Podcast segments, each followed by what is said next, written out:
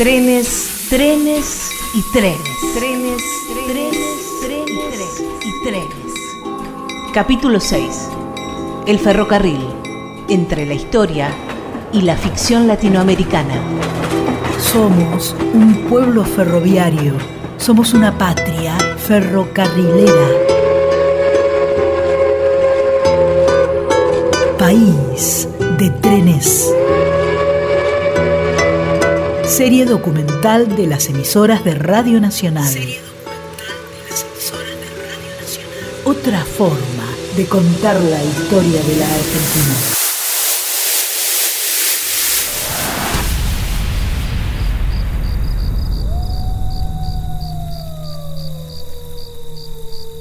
¿A dónde van los trenes pasajeros? ¿A dónde van del oriente? ¿A dónde irán los cantos más dolientes? Van a llorarle a un hombre guerrillero, es más bragado, más cabal, más valiente que falta que hace que reviva Villa.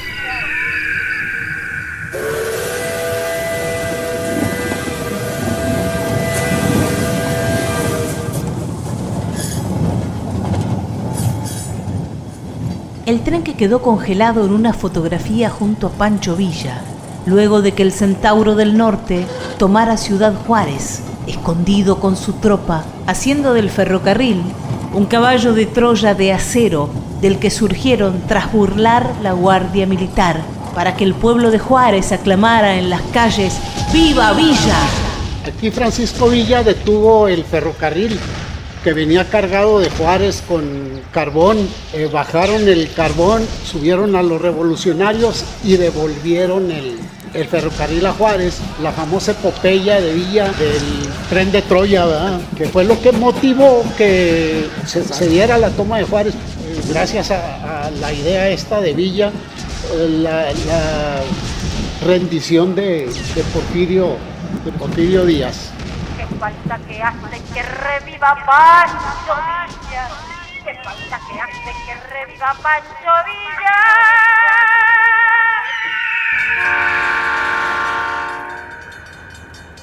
aquel tren de la batalla de Santa Clara, Cuba, que Ernesto Che Guevara y un grupo de revolucionarios hicieron descarrilar con sus 350 soldados armados y que supuso el fin de la dictadura de Batista.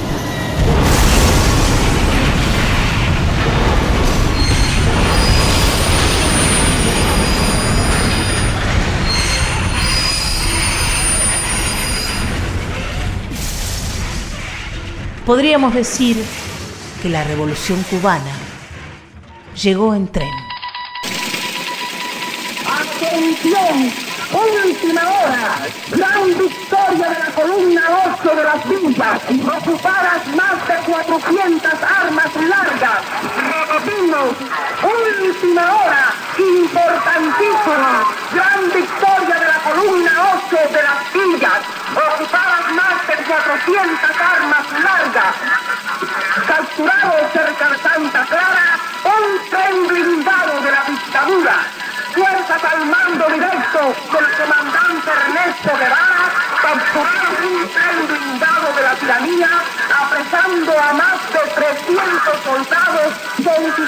equipos completos, dos vagones de dinamita e innumerables pertrechos de guerra, entre ellos...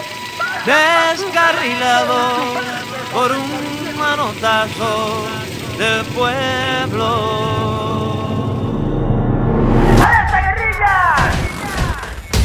Cabe señalar que una de las reivindicaciones del subcomandante Marcos y la lucha zapatista ha sido la necesidad de un trazado justo del tren. La línea del ferrocarril no sigue las necesidades del pueblo chiapaneco, sino las del saqueo capitalista desde los tiempos del porfirismo. El ferrocarril es socio de solitarios, poetas y bandidos. Su misterio suburbano es un llamado a los aventureros. Por eso no resulta extraña la hermandad entre los trenes y nuestros bandoleros sagrados, llamados por muchos los Robin Hood de las Pampas, ya que robaban empresas como Born, Dreyfus, La Forestal y eran solidarios con los pobres. Estos herederos de Juan Moreira, que con su valentía se convirtieron en leyendas y en verdaderos líderes populares, también son parte de la historia del tren en la Argentina. En la Argentina. En la Argentina. Hay muchas anécdotas con los trenes en las aventuras de los bandoleros del siglo XX. Hugo Chumbita. A quienes los campesinos celebraban y cobijaban. Historiador. Porque según su fama, robaban a los ricos para ayudar a los pobres.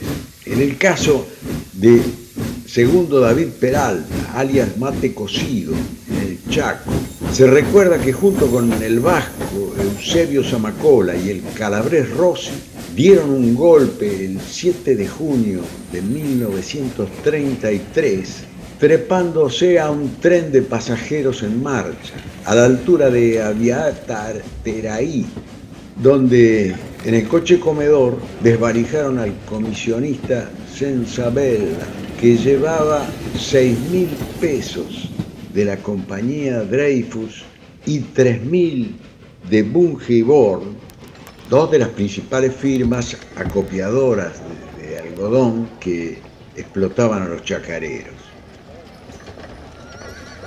Entre campo largo y pampa del infierno, el pagador de Bungibor le da seis mil por no ser muerto.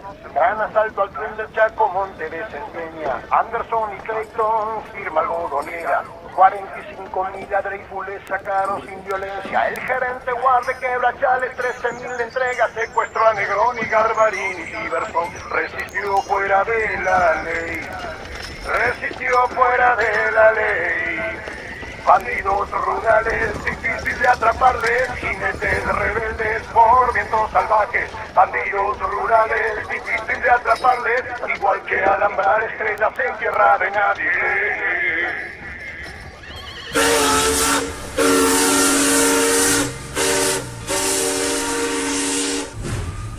El 5 de julio de 1936, tiempo después, pero mientras continuaban las movilizaciones de los colonos y los cosechadores contra los monopolios, según decían en sus manifiestos, contra el imperialismo y los monopolios, la banda de Mate Cocido tomó por asalto el tren que salía de la estación Concepción del Bermejo y le arrebataron 12.666 pesos al pagador de la copiadora norteamericana Anderson y Clayton.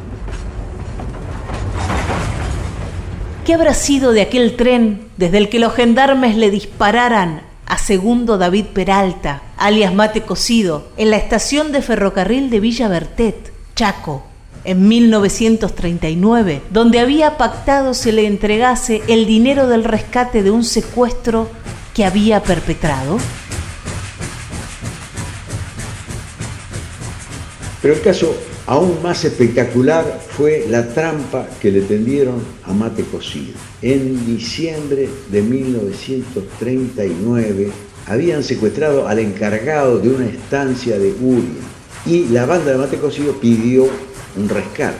La sección especial de la Gendarmería, que ya se había creado en ese momento para abatir al bandolerismo chaqueño, preparó una emboscada ocupando el tren desde el cual se había convenido que se arrojaría el dinero del rescate. La noche del 7 de enero de 1940, un kilómetro antes de llegar a la localidad de Villa Berté, cuando Mate Cocido salió al paso del tren haciendo girar un farol, lanzaron una bomba luminosa y les llovieron las balas desde el tren. Y aunque no llegaron a barrerlo, porque una ametralladora pesada que habían montado en un vagón se atascó o quizás olvidaron sacarle el seguro, allí David fue herido en la cadera y tuvo que escapar en una penosa travesía por el monte. Ese fue el último acto de las aventuras de Mate Cocido antes de desaparecer para siempre. Paradoja del destino. El bandolero que había protagonizado el gran asalto al tren del Chaco en el monte de Sáenz Peña, desapareció para siempre de la vida delictiva en una estación de ferrocarril. Nunca más se supo sobre su paradero. Su ausencia se transformó en la presencia de su leyenda. Mate cocido, el bandido de los pobres. A fines de 1937, Juan Bautista Bairoleto, el pampeano, como le decía, viajó al Chaco a juntarse con mate cocido, tomando un tren desde Santa Fe junto con dos compinches. Y en la estación Vera tuvieron que abrirse paso a tiros para escapar de una emboscada que les había preparado la gendarmería policial, que existía en aquel lugar, alertada quién sabe por quién. Huyeron entonces por el monte, consiguieron un sulky y más adelante divisaron un tren de carga y se treparon a la carrera en uno de los vagones. Así pudieron llegar a la cercanía de otro pueblo donde consiguieron un auto de alquiler para continuar viaje hasta la estación ferroviaria de Resistencia, donde los esperaba un enviado de mate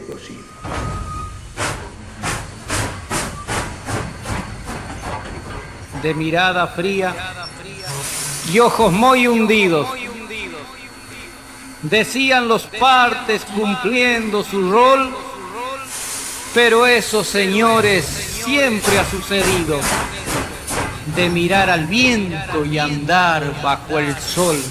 Era Bairoleto, el gaucho que digo, un mal elemento para la sociedad pero entre los pobres un señor amigo y el más asesino para la autoridad. Hablando de trenes y bandidos, es pertinente recordar que los legendarios ladrones de trenes y bancos norteamericanos, Butch Cassidy y Sundance Kid, miembros fundadores de la famosa banda de la Unión de Ladrones de Trenes, se refugiaron en nuestra Patagonia. Compraron miles de hectáreas en Cholila, provincia de Chubut, y por un tiempo llevaron una vida de estancieros. Tengo 300 cabezas de vacuno, 1500 ovejas, 28 caballos de silla, dos peones que trabajan para mí y una casa de cuatro habitaciones y galpones, establo y algunas gallinas.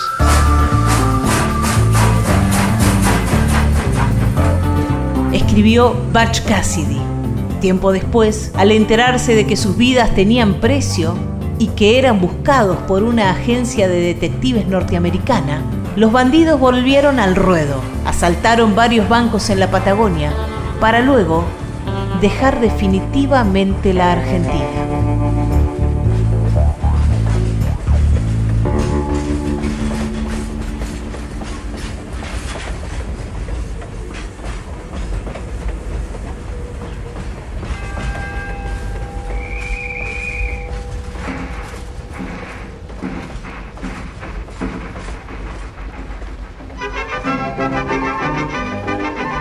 Era una época que no era fácil, porque no teníamos dinero. Pero en cambio era una época muy buena porque estaba escribiendo como un tren. Santa Marta, Santa Marta tiene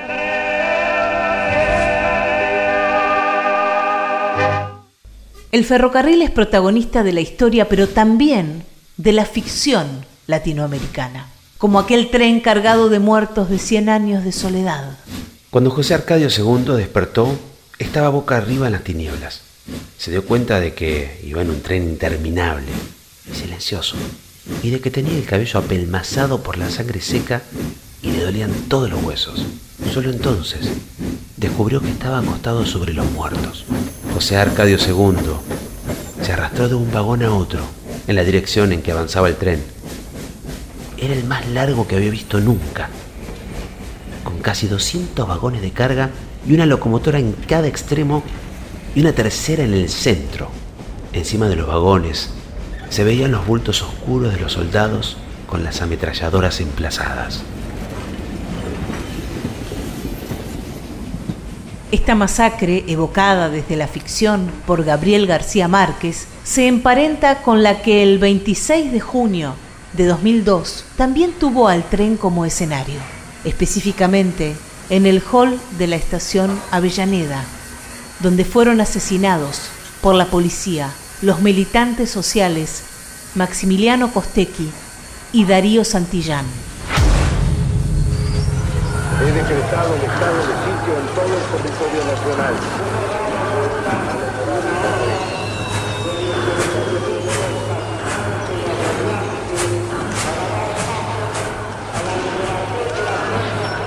Y que esperamos incluso que no termine en una gran recesión como fue la, de, la del tren. Próxima estación, Darío Santillán y Maximiliano.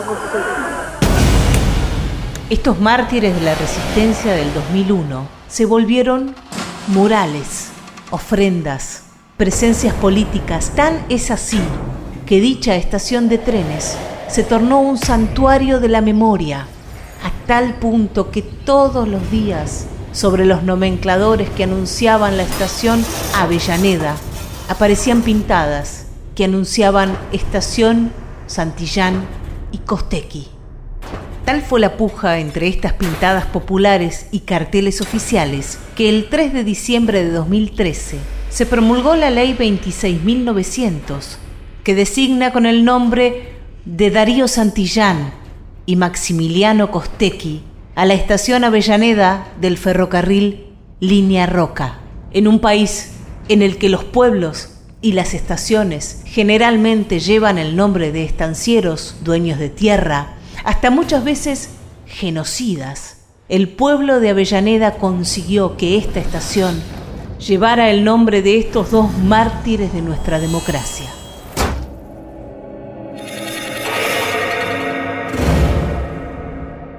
Entrar a la muerte de a dos en un invierno de pólvora, dos rostros que crecen en los muros, dos nombres que crecen en la historia, dos epitafios de aerosol y nadie olvida la canción de aquel junio en que en Avellaneda volvieron a matar al mundo. Y ellos querían alcanzar el puente.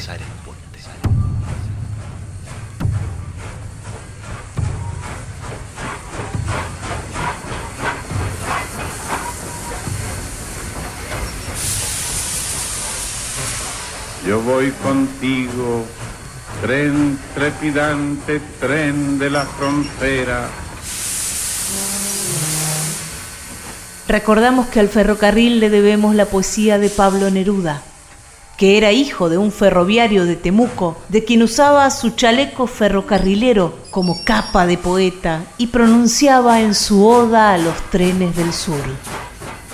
Oh, tren explorador de soledades, cuando vuelves al hangar de Santiago, a las colmenas del hombre y su cruzado poderío, duermes tal vez por una noche triste, un sueño sin perfume, sin nieves, sin raíces, sin islas que te esperan en la lluvia, inmóvil, entre anónimos vagones.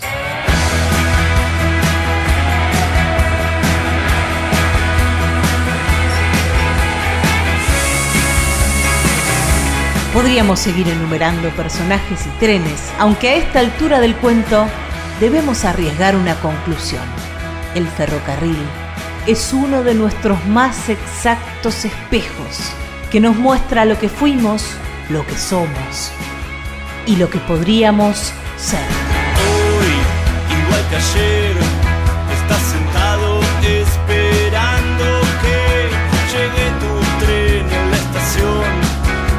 Solo está el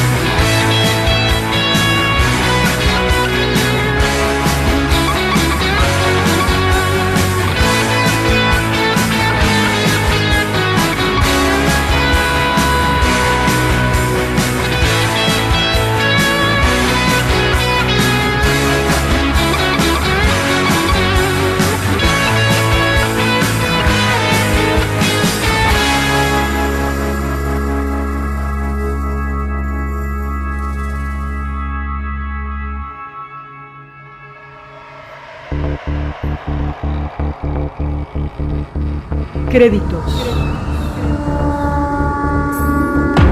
Locución Mariana Fosata. Actor Ariel Mele. Gardel Black Rodríguez Méndez.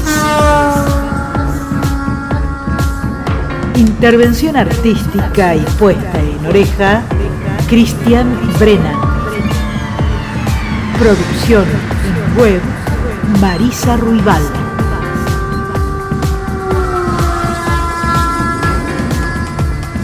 Guión Pedro Patzer.